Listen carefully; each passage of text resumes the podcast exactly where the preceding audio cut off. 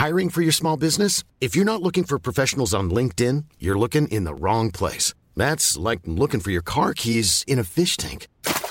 LinkedIn helps you hire professionals you can't find anywhere else, even those who aren't actively searching for a new job but might be open to the perfect role. In a given month, over 70% of LinkedIn users don't even visit other leading job sites. So start looking in the right place. With LinkedIn, you can hire professionals like a professional. Post your free job on linkedin.com slash people today.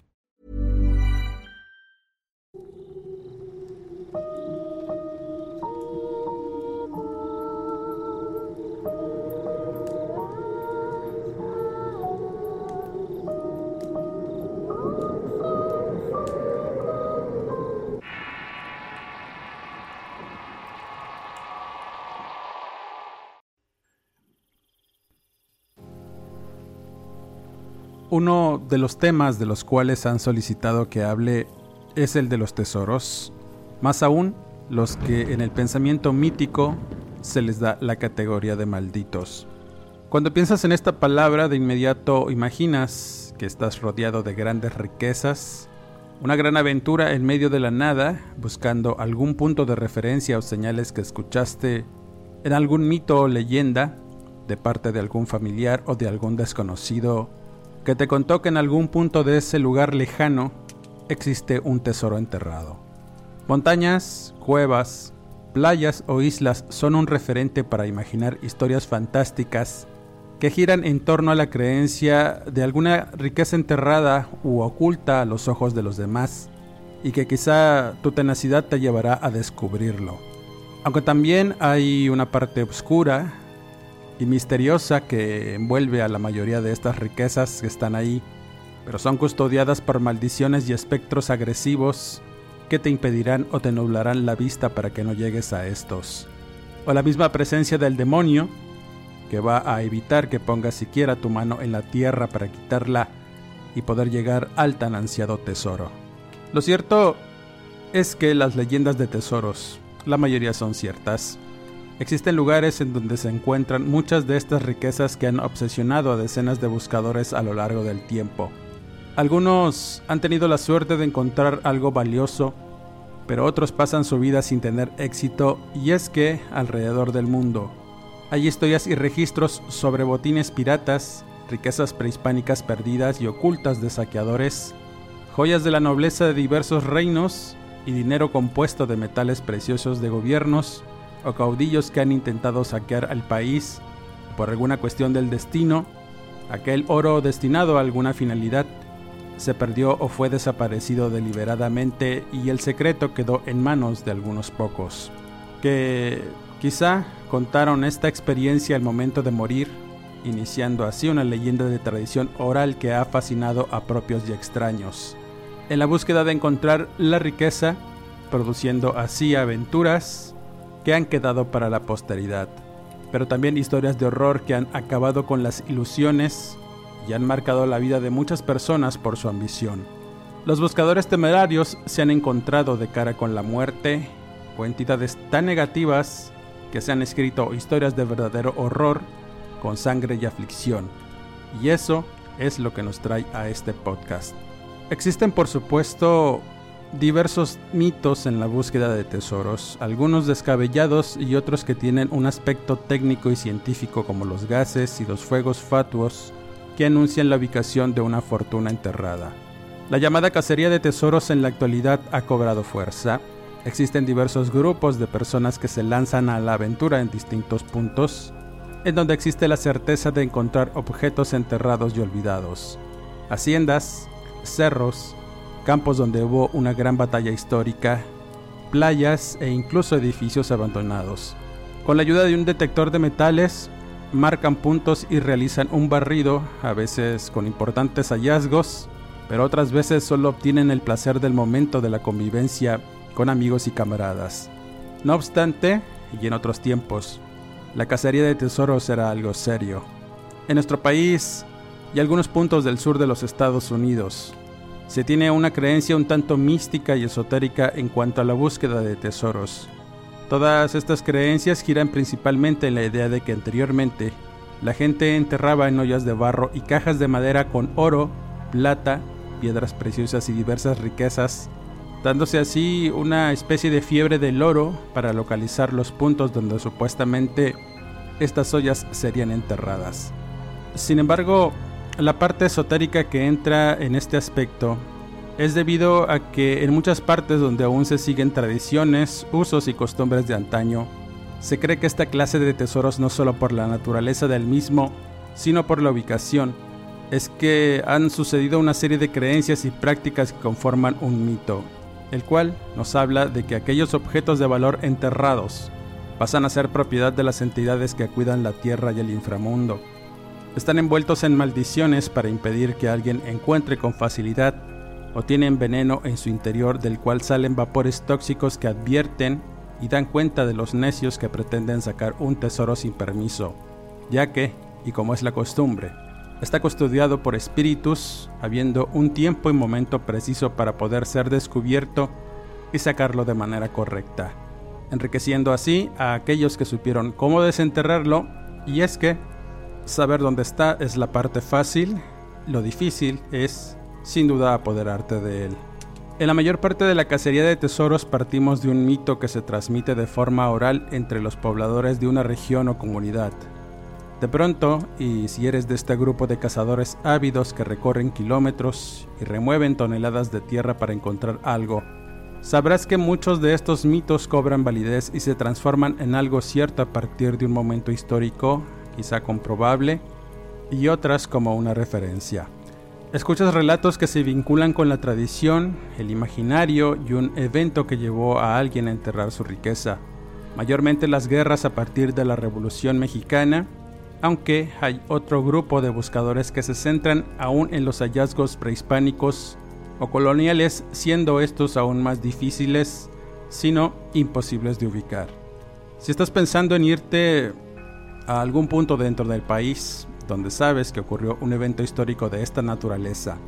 Es casi seguro que si preguntas te vas a topar con personas que saben de ciertos tesoros enterrados y ollas repletas con oro de los revolucionarios que fueron saqueadas de las haciendas. Para no compartir el botín con la causa, algunos fueron más listos y fueron dejando parte de lo robado en el camino, algunos con la mala suerte de ser ahí mismo sacrificados para no dejar cabos sueltos, o dichos indiscretos que causaran problemas. Otras creencias afirmaban que se abatía a las personas y eran enterradas junto con el tesoro para que lo custodiaran.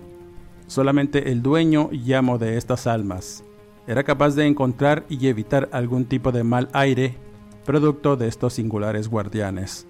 Los cazadores de tesoros al buscar evidencia histórica coinciden en que la existencia de tesoros enterrados está relacionada con estos momentos históricos donde la inestabilidad política y social marcó esta práctica de enterrar la riqueza. Las tradiciones orales nos indican que debido a esto, mucha gente preocupada por perder lo poco de valor que tenía y a ser víctimas de los continuos robos y saqueos, prefería enterrar sus riquezas y si a esto le agregamos que en esos tiempos no había instituciones bancarias o de ahorro que pudiesen resguardar las posesiones, esto era una práctica común en los pueblos lejanos. Los mitos empiezan a crearse cuando y después de que alguien enterrase sus riquezas valiosas, estos perdían la pista del escondite, morían a manos de los alzados, por enfermedad, vejez u otras cuestiones dejando todas sus posesiones enterradas o en algún lugar desconocido dentro de su propiedad, o en lugares de difícil acceso a donde solo ellos sabían cómo llegar. La mayoría estaban ubicados en la nada, es decir, en sitios donde la presencia de personas era nula o imposible. Y en este aspecto es donde además se le agrega un elemento sobrenatural porque es en la nada donde mayormente se ocultan entidades obscuras y agresivas que se apropian del tesoro por las energías que contiene un dinero que se consideraba mal habido o maldito en muchas ocasiones. A partir de ahí, se van contando historias de personas que van en busca de la riqueza sin hallarla. Algunos enloquecen y otros se pierden en esas zonas inhóspitas e inaccesibles. When you're ready to pop the question, the last thing you want to do is second guess the ring. At BlueNile.com, you can design a one-of-a-kind ring with the ease and convenience of shopping online. Choose your diamond and setting. When you find the one, you'll get it delivered right to your door. Go to Bluenile.com and use promo code LISTEN to get $50 off your purchase of $500 or more. That's code LISTEN at Bluenile.com for $50 off your purchase. Bluenile.com code LISTEN. Hey, I'm Ryan Reynolds. At Mint Mobile, we like to do the opposite of what Big Wireless does. They charge you a lot, we charge you a little. So naturally, when they announced they'd be raising their prices due to inflation, we decided to deflate our prices due to not hating you. That's right. We're cutting the price of Mint Unlimited from $30 a month to just $15 a month. Give it a try at mintmobile.com slash switch. $45 upfront for three months plus taxes and fees. Promo rate for new customers for limited time. Unlimited more than 40 gigabytes per month. Slows. Full terms at mintmobile.com. Perdiendo la vida por los elementos y la fauna que pudiese haber. Algunos cazadores han referido que incluso en la actualidad es una práctica común en ciertas áreas rurales el de enterrar valores, aunque fue mayormente realizada desde principios del siglo XX. Fue una costumbre muy popular hasta que se dejó de realizar al difundirse papel moneda y la aparición de monedas de metales no preciosos, aunque en menor medida había hacendados en tiempos de paz que no dejaron esta costumbre como una especie de dinero de emergencia en caso de alguna eventualidad, y también se llevaron a la tumba el secreto de su entierro de riquezas. Con esto se fue formando un interés especial y devoción por la búsqueda de tesoros escondidos hasta la actualidad. Y en este punto va adquiriendo un sentido místico y de leyendas sobrenaturales que se le agregaron a las historias quizá como advertencia o para desalentar a besados cazadores ambiciosos. El tesoro y la riqueza, decían los ejidatarios, es para los que vivimos aquí, mientras que los cazadores siempre afirman que aquello que encuentras te pertenece. Existe en toda clase de leyendas de tesoros malditos una especie de pasos rituales y según las creencias que le dan un aspecto esotérico y quizá por esa razón es que sea tan atractivo este tema. A los tesoros se les dan varios momentos comenzando con el entierro. Era común que las personas que tomaban la decisión de enterrar sus valores usaran algún tipo de conjuro o maldición para que su tesoro fuera protegido de posibles saqueadores. Se tenía la creencia que había que señalar de forma mágica o física la ubicación del entierro, y para ello eran contratados los servicios de un especialista en conjurar muertos o venenos, ya que a falta de conseguir una tierra o sitio oculto que albergara espíritus, se utilizaba veneno, de tal manera que debía escogerse bien el lugar donde se realizara el entierro. Como lo mencioné antes, era tanta la obsesión por ocultar el tesoro que muchas veces las ubicaciones eran tan peligrosas como inaccesibles que el mismo dueño terminaba muerto o envenenado. Cuando el entierro era realizado con elementos mágicos para hacerlo invisible, que cambiara de lugar si era descubierto, o se hiciera cenizas si era desenterrado sin permiso, o sin el conjuro necesario para quitar el sello mágico que los supuestos espíritus conjurados por el brujo protegieran estos valores. Este tipo de rituales no eran distintos a los que he descrito en los anteriores podcasts, en donde se invoca a una entidad sobrenatural a través de sellos o sigilos que eran grabados en las tapas o las mismas ollas con papel y engrudo. En otra variante había chamanes que hacían lo contrario, señales de la cruz, agua bendita y oraciones mientras se enterraban las ollas. En algunas regiones incluso afirmaban que se tenía que hacer un sacrificio animal como pago en señal para el espíritu. En ambos casos, se establecían pactos y condiciones entre el enterrador y los espíritus en que únicamente el dueño y sus allegados pudieran no solo desenterrar el tesoro, sino hallar fácilmente su ubicación, evitando que alguien ajeno lo descubriera y en caso contrario tomara la vida de la persona. De tal suerte que un cazador de tesoros debía tener una preparación no solo mística, sino física y mental para poder desenterrarlo. No es extraño que incluso en la actualidad se busque la ayuda de clarividentes o chamanes experimentados en el desentierro que sepan dónde está ubicado, si es posible desenterrarlo o en qué momento se debe hacer, así como las condiciones físicas, mágicas y de tiempos. Los cazadores de antaño que buscaban con horquetas de rama o por medio de radiestesia con varias de metal, afirmaban que siempre se les advertía sobre encontrar los tesoros y que tenían doble protección. Es decir, Primeramente tenían que encontrar el lugar riesgoso donde estaba, determinar si estaba envenenado y por supuesto la protección esotérica que invariablemente tenía la mayoría de los entierros.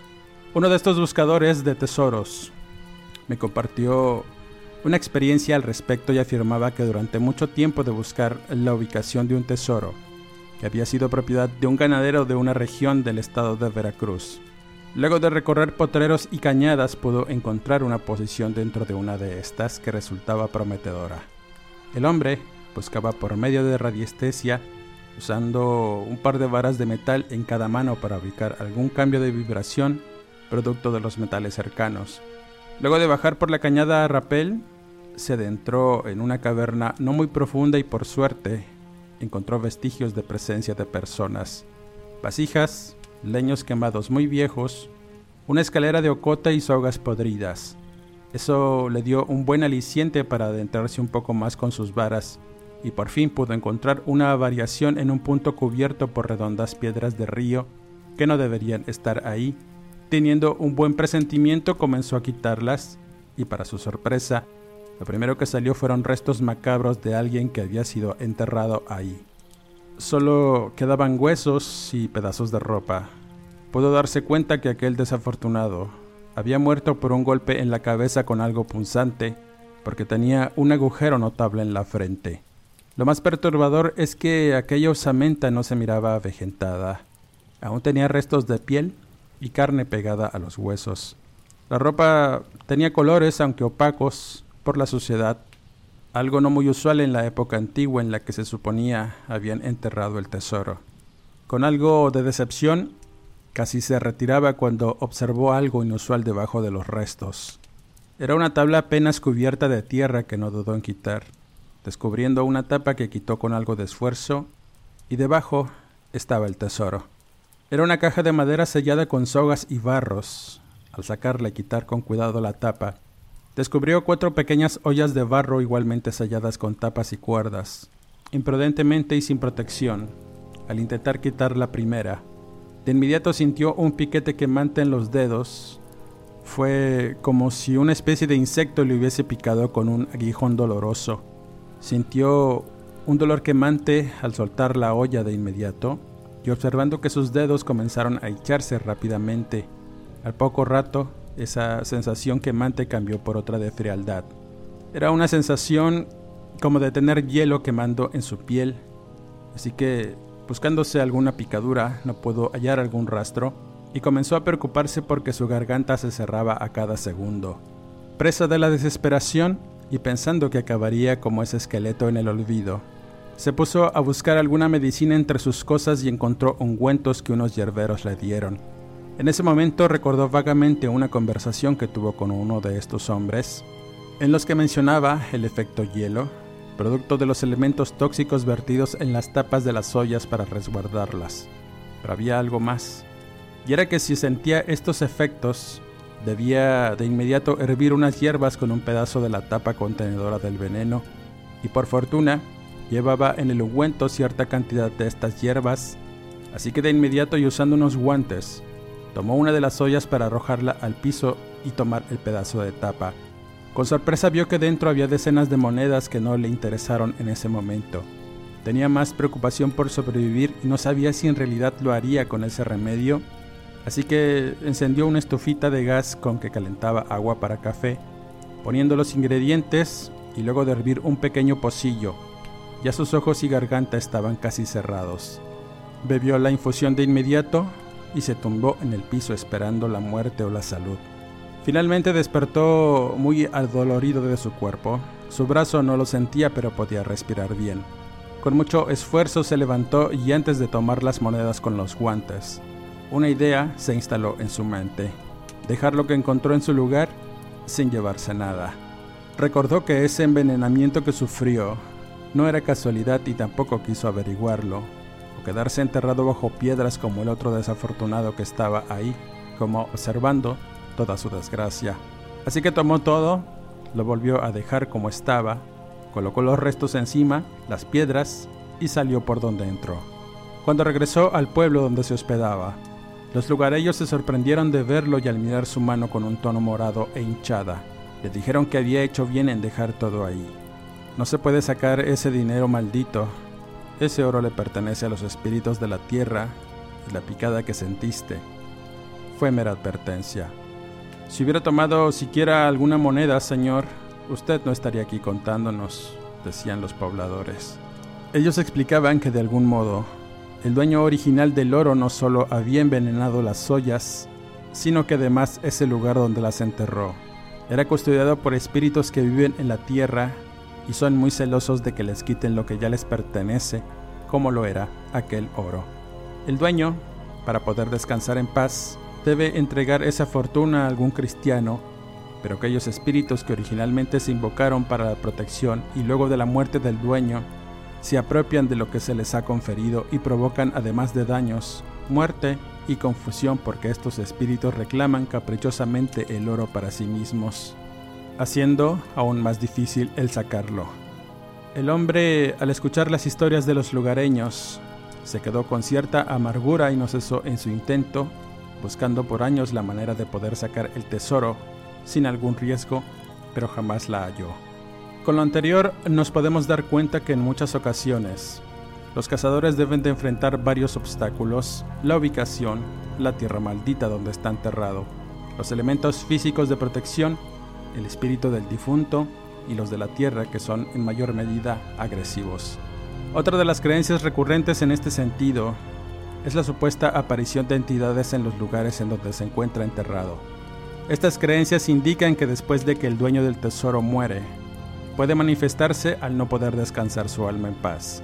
Estas manifestaciones ocurren de diversas maneras, pero las más comunes suceden por las noches. Las personas que aseguran haber presenciado este fenómeno lo describen como apariciones de luces extrañas y vaporosas que se pueden ver por instantes y que se posan o levitan en el sitio donde se encuentra el tesoro. Estos llamados orbes de luz vagan por el aire de forma lenta y errática, aunque en otros testimonios afirman que estas parecen brasas de fuego azul que permanecen encendidas en el lugar donde supuestamente está el entierro. Ciertamente, las personas que dicen ver a difuntos materializados o de forma nubosa parados en un sitio en particular, es indicativo que dejaban o están sus restos o algún tesoro que fue de su propiedad esperando. Estos y otros mitos en el colectivo han cobrado tanta fuerza que los cazadores experimentados y aquellos que sienten cierta inquietud por la investigación se vuelven expertos en interpretar señales para identificar un lugar y comenzar así un barrido del terreno o los lugares donde exista alguna anomalía en la distribución natural del paisaje. Existen también aquellos puntos, aunque raros y poco conocidos, en donde también ocurren manifestaciones de distintas formas. Un ejemplo de esto lo encontramos en un relato compartido por un oyente cuyo nombre es Sergio. En él describe una situación que le sucedió al comprar una casa antigua por un bajo precio. La casa, ubicada en un viejo barrio de la ciudad, significó una alegría para él y su familia, que de inmediato se instaló en el lugar. Las primeras manifestaciones de lo extraño ocurrieron a las pocas noches de dormir en el sitio. Sergio revelaba que fue el primero en escuchar ruidos extraños provenir de algún punto de la casa y que hacían eco en las gruesas paredes de ladrillo, alterando sus nervios y a las mascotas. Un par de perros pequeños que enloquecían cada que escuchaban esos ruidos parecidos a golpes y cosas arrastrar por el piso. Sin querer sugestionarse, continuó con su diario y su familia no se daba cuenta de lo que sucedía cada noche. Sergio a veces se levantaba para investigar, pero en cuanto salía el pasillo central de la casa, los ruidos se apagaban y los perros dejaban de ladrar asustados. Hasta que una de esas noches un fuerte retumbar de paredes despertó a Sergio y su esposa. La mujer alterada empezó a escuchar los ladridos frenéticos de los canes. Entre el caos, se quedaron en silencio para escuchar mejor unas fuertes pisadas ir y venir por el pasillo. El nerviosismo de la señora y la sospecha de intrusos en la casa obligó a Sergio a salir a revisar con cuchillo en mano, y a medida que caminaba por el pasillo, escuchó de nuevo un ruido. Eran monedas caer en el suelo. Ese tintineo característico era inconfundible, así que buscó por todos lados a la persona que estuviera tirando las monedas, sin encontrar a nadie. La casa estaba cerrada, y no había manera de meterse, por lo que regresó a la habitación donde su esposa ya tenía a los hijos y los perros cerca de ella. Antes de acostarse, volvió a escuchar el tintineo, pero esta vez pudo notar un sonido más, el de monedas rodar. No quiso hacerles caso y dormir. Su mujer y los hijos ya lo habían hecho, pero los perros continuaban nerviosos y uno de ellos se levantó rápidamente para rascar la puerta de la habitación. Sergio se levantó para dejarlo salir, pensando que quería hacer alguna necesidad. Al abrir, el can rápidamente salió corriendo por el pasillo hasta una de las habitaciones del fondo en donde se quedó un buen rato fateando debajo de la puerta y después comenzó a rascar frenéticamente como intentando meterse. Esto se le hizo raro. Esa puerta había permanecido cerrada desde que llegaron y extrañamente no tuvo interés en abrirla hasta ese momento que buscó las llaves. Al abrir la puerta, el perro se metió sin escuchar las advertencias de su amo y fue a postrarse cerca de una silla junto a una cómoda, donde permanecía una pequeña lámpara antigua que de inmediato empezó a parpadear como si intentara encenderse sola. Lo siguiente que Sergio contempló fue la vaporosa figura de un hombre con un semblante sombrío. Se miraba borroso. Pensó que era por no traer sus lentes, pero ciertamente la manifestación le produjo espanto y extrañeza por la mascota porque se quedó echado, muy quieto, mirando atento al fantasma que tenía frente a él. No supo cuánto tiempo pasó en esa contemplación, y así como el espíritu apareció, se fue desvaneciendo lento hasta que la luz de la lámpara se encendió sola, dejando tras de sí pavor y un sentimiento de impotencia además de preocupación. Sergio en ese momento despertó a su familia para que tomaran lo necesario e irse a un hotel. Sin responder preguntas, los apresuró a todos para salir a partir de ese momento, no regresaron más a la casa, pero Sergio tenía muchas dudas, así que consultó con un amigo suyo que sabía de estos temas esotéricos. Y le dijo que posiblemente esa manifestación quería dar un mensaje o había algo enterrado precisamente en ese lugar. Por los ruidos que hacía, pensaba que se trataba algo de valor, un tesoro, y había que sacarlo. Debido a lo fuerte de las manifestaciones, se tuvo que recurrir a una señora que tenía dones de clarividencia y medium. Entre los círculos de cazadores de tesoros era famosa porque sabía cómo, en qué momento y si era posible sacar el tesoro. Luego de llevarla a la casa y permitirle recorrer los cuartos, la señora le dijo que había hablado con el espíritu. Él era el antiguo dueño de ese caserón. Había enterrado algunas de sus pertenencias, pero debido a su avaricia y ambición, no podía descansar en paz hasta que no repartiera esa riqueza. De lo contrario, vagaría por el plano de los vivos, sufriendo tormentos y penas. De tal manera que la señora después de una larga meditación le dijo a Sergio que debían hacer un ritual previo y cavar 11 días más adelante para asegurar el éxito de la intención.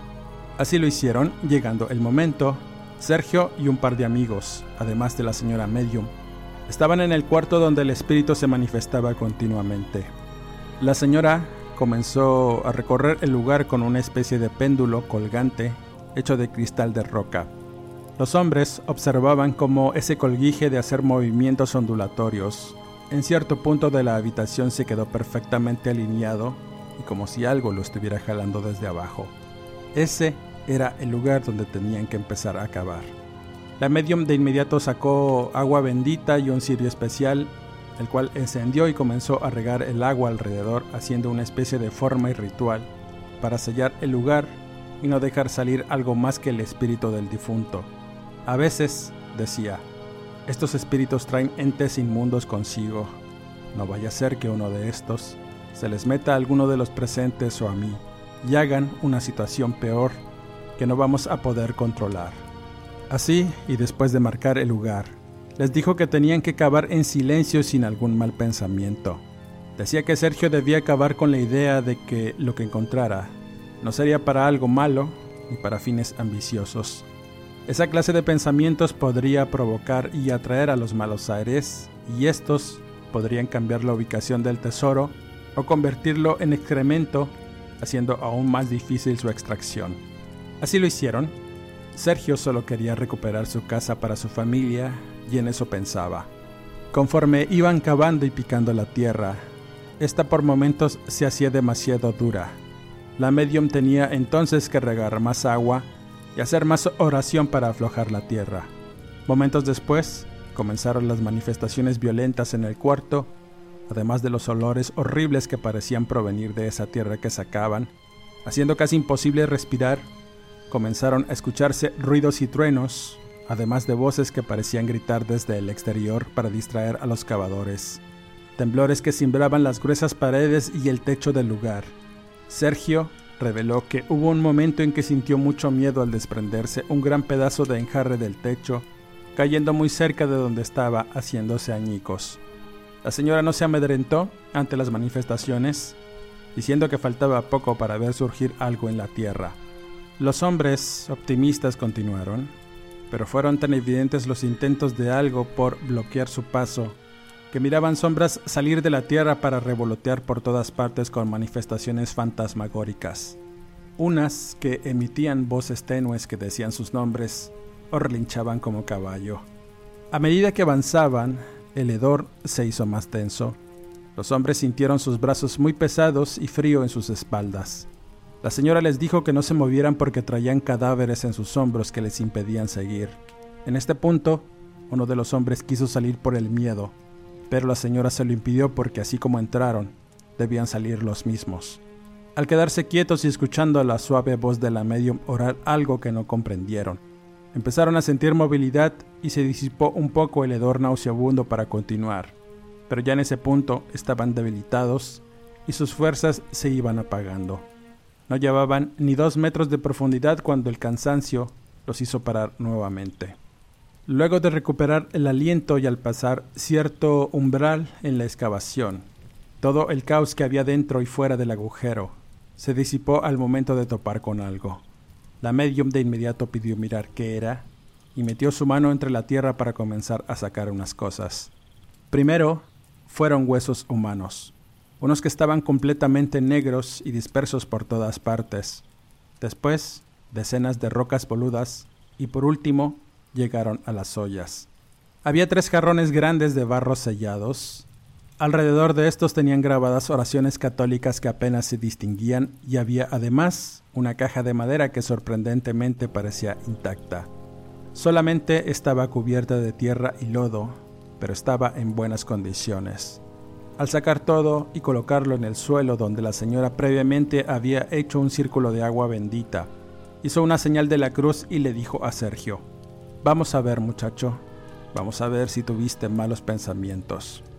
Dicho esto, le ordenó a uno de los hombres que rompiera el primer jarrón con el marro, y al hacerlo, con sorpresa vieron brotar de éste decenas de brillantes monedas que hicieron latir los corazones de todos por la emoción de haber encontrado el tesoro.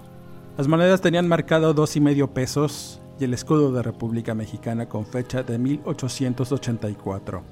Sergio, al ver eso, Rompió en llanto no solo por haber tenido el valor y la convicción de llegar a la riqueza, sino también por el fabuloso hallazgo.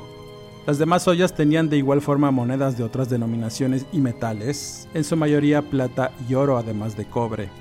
Dentro de la caja había papeles antiguos, retratos quizá de la familia del difunto y de él mismo. Un personaje notable de grandes bigotes, de mirada severa que parecía vigilante todo el tiempo. La medium indicó que para completar la deuda, esos objetos y la osamenta debían ser enterrados en Tierra Santa o de Panteón, y ella se encargaría de esa tarea. Por todo lo demás, solo había que bendecir y dar gracias a los espíritus para permitirles obtener ese premio.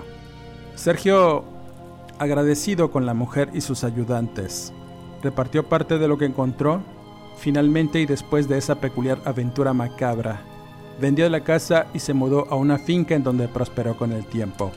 Él afirma que a veces sale de excursión con la gente del grupo de cazadores de tesoros y sus detectores de metal, aunque solo lo hace por pasar un buen rato y recorrer cascos de viejas haciendas e interminables campos donde aún, y por las noches, se puede escuchar los ecos de hombres gritar, relinchar de caballos y truenos de batallas que aún continúan en el más allá. Ciertamente, aún espera poder encontrar algún vestigio de esas riquezas que aún siguen ahí, esperando a que a un avesado cazador logre descifrar el secreto para poder encontrar y desenterrar los tesoros. Con esta historia cierro este podcast, agradeciendo tu pulgar arriba y que compartas este material si es de tu agrado. Sígueme en redes sociales como Eduardo Liñán, escritor de horror, donde podré estar en contacto y responder tus dudas. Suscríbete al canal y activa las alertas. Eso nos ayuda a seguirte trayendo el mejor material y las mejores historias. Sin más que agregar, extiendo mis saludos a los pequeños Mayela, Carla y Kevin Hernández que siempre me escuchan, aunque luego no puedan dormir. A Reina Cruz y Carlos Solís por su apreciable atención. Y no me despido, quedando de todos ustedes hasta el siguiente podcast.